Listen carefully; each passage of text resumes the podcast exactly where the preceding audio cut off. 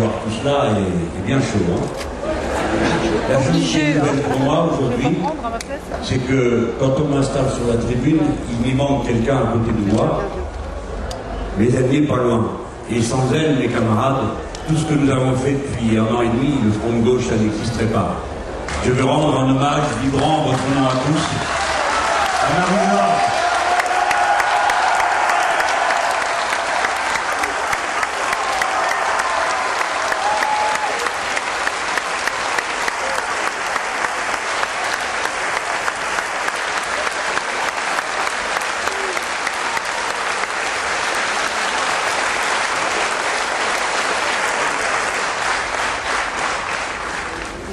fait l'histoire avec des raisonnements, avec des stratégies, mais ne l'oublions jamais, on le fait avec des personnes. Il faut avoir le courage de s'engager, de briser des routines, d'ouvrir des chemins nouveaux et on ne sait jamais ce qu'il y aura derrière.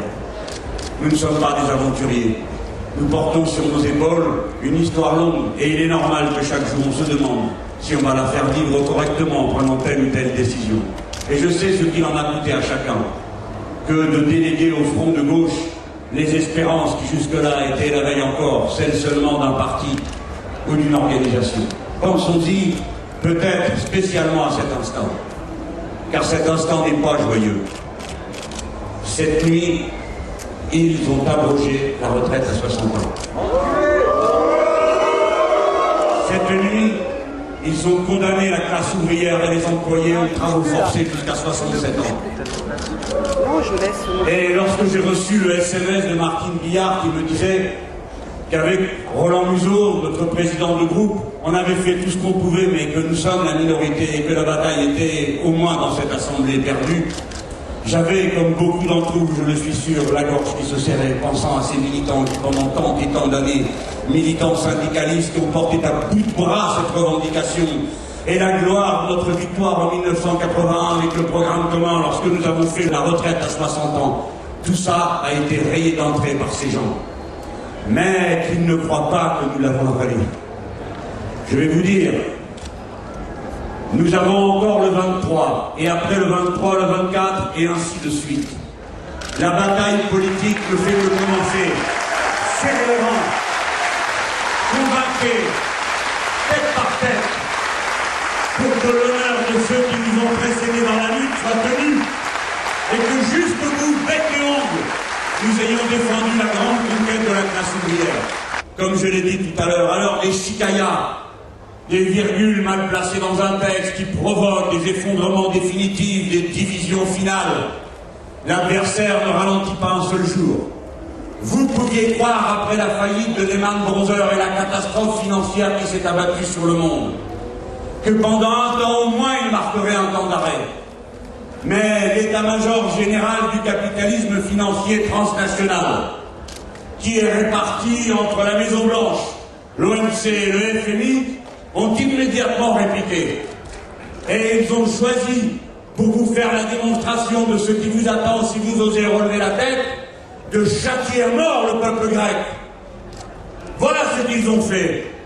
Et nous devons dire que devant les enjeux qui se présentent à nous, devant les défis de cette déferlante du capitalisme qui n'a pas arrêté un seul jour, notre ambition, et c'est la raison pour laquelle nous faisons le front gauche, ce n'est pas pour être un peu plus à gauche que je ne sais qui, un peu moins excité que je ne sais qui. C'est parce que nous voulons trouver une issue à la crise dans laquelle est placée l'humanité. Nous ne voulons pas être les Papandréou du passé futur. Nous ne voulons pas capituler. Voilà la manière que nous prenons en main. Ce ne sont pas des chicayas c'est, comme l'ont fait avant nous d'autres, réfléchir que le capitalisme financier transnational porte en lui la catastrophe productiviste et la catastrophe militaire comme ses antécédents l'ont porté dans le passé. Voilà la vérité.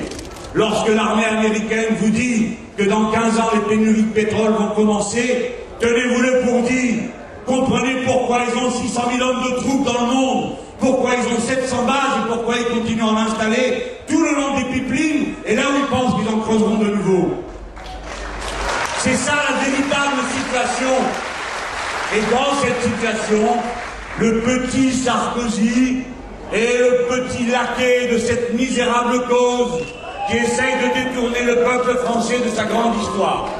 Amis, camarades, ce dont nous avons besoin, c'est d'une radicalité concrète, parce qu'il s'agit non pas d'entraîner les gens dans des élucubrations idéologiques, mais de les emmener sur un chemin qui résout les problèmes qu'ils ont à résoudre.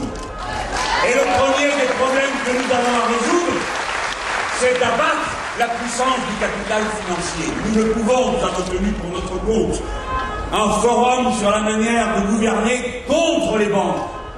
Prenons modèle sur ce qu'ont fait les révolutions triomphantes de l'Amérique du Sud. Il faut que le FMI et les autres sachent que si le prêteur a bien du pouvoir, l'emprunteur en a aussi. Et le premier de ses pouvoirs, elle leur dit d'aller se faire paître. La vraie richesse, c'est celle qu'accumule le travail humain. Et la richesse de notre peuple est immense, en plus de celle que vous pouvez vérifier lorsque vous apprenez que nous produisons 1995 milliards par an. Une radicalité concrète, ça ne veut pas dire en rabattre, ça veut dire frapper juste, droit, au cœur, en disant ce que nous allons faire.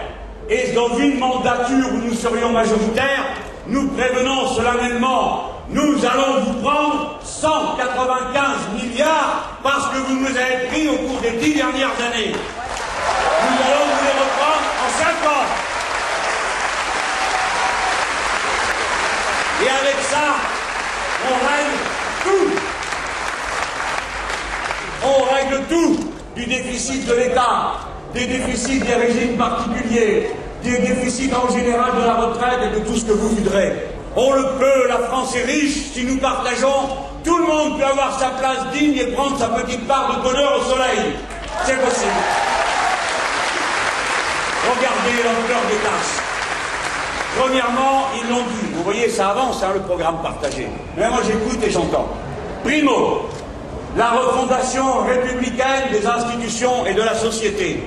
Aujourd'hui, il existe un apartheid social. Des millions de gens ne vont plus voter parce qu'ils se dégoûtent de ce système, parce qu'ils pensent que tout le monde est égal à tout le monde. Et comme l'ont dit nos camarades en Amérique du Sud, le premier départ d'une révolution citoyenne, c'est de rendre le pouvoir au peuple, et pour ça, il faut faire une constituante et changer la règle du jeu. Si c'est nous qui élisons le prochain président de la République française, son premier travail sera de prendre la clé et d'aller l'acheter au Salacène. Ce sera dorénavant une assemblée avec, comme dans n'importe quel pays normal, une majorité parlementaire qui gouverne et non pas un monarque qui rend fou tout le monde et qui s'est rendu fou lui-même.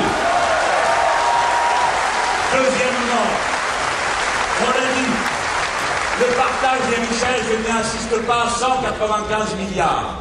Et nous avons plus des raisons politiques une raison morale. Nous ne sommes pas d'accord pour que quelques-uns soient heureux, quand bien même ce serait nous-mêmes, si tous les autres sont malheureux et pâtissent. Car la vie en société est fait pour qu'on s'entraide, que celui qui va bien est celui qui va moins bien, que celui qui a beaucoup donne davantage pour ceux qui n'ont rien. Troisièmement, on ne peut pas faire une politique libre, autonome et indépendante avec la France si on ne sort pas du traité de Lisbonne. Par conséquent, gouvernement demandera l'opt-out comme les Anglais l'ont obtenu pour faire s'abattre sur la classe ouvrière anglaise des législations sociales plus féroces. Eh bien, nous demanderons l'opt-out pour que les services publics soient sortis de la concurrence libre et non faussée. En France, c'est terminé. Opt-out pour que la Ce sont des choses qui sont parfaitement jouables dans le cadre dans lequel nous travaillons. Quatrièmement, sans avoir peur, nous qui avons vu le capitalisme planifier le recul de toutes nos conquêtes sociales, Nous qui savons que les grands planificateurs du Gostram du pognon, qui sont à la commission de M. Barroso, ont prévu en quelle année vous allez perdre votre retraite, en quelle année on vous prendra votre hôpital, à quel moment il n'y aura plus d'école publique, nous, nous allons opposer la planification écologique de laquelle nous nous réclamons tous, et ceux qui savent le faire, c'est le peuple. Ce sont les travailleurs qui savent comment s'y prendre pour qu'on fasse autrement. Et enfin, assumant notre devoir internationaliste, nous disons que la France ne sera pas la cinquième roue du carrosse de l'impérialisme américain. La France se battra pour la paix. Elle se battra pour le désarmement, d'abord de ceux qui sont très armés, et ensuite d'elle-même. Mais elle se battra pour ne plus être membre du commandement unifié de l'OTAN dans lequel nous n'avons rien à faire. Nous retirerons les troupes françaises d'Afghanistan.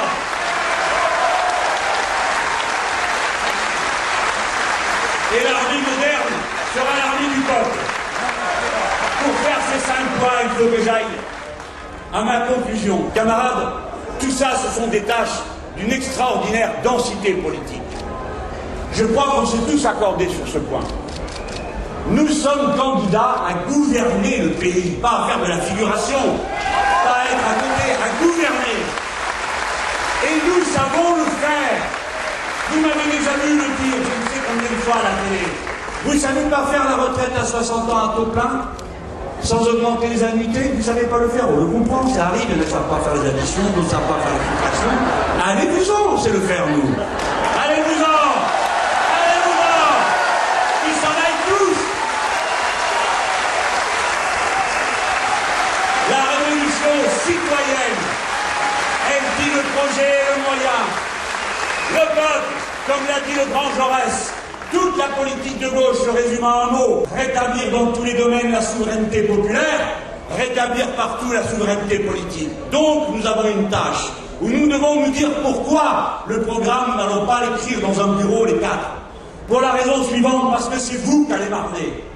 Il est impossible de dire qu'on va leur prendre 195 milliards et que vous croyez qu'il suffira d'écrire ça dans un bureau. Bien sûr, il faudra le faire et pas avoir la main qui tremble. Mais il faut qu'il y ait une mobilisation populaire. Si nous voulons mettre tous les camions sur des trains entre les frontières du Nord et du Sud, qui va le faire sinon les cheminots Si nous voulons les tenir à la gorge, s'ils nous menacent de nous mettre des taux d'intérêt excessifs pour nos emprunts, qui va les tenir à la gorge Sinon ceux qui tiennent les livres de compte dans les banques, les travailleurs des banques? J'espère qu'ils m'entendent. On est le risque maximum pour eux.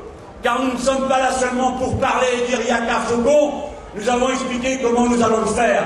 Camarades, il faut lever la tête, gonfler les poumons plein d'espoir, balancer les vieilles querelles et s'en tenir au message de Saint-Just qui disait Toute notre révolution tient en un mot, osons.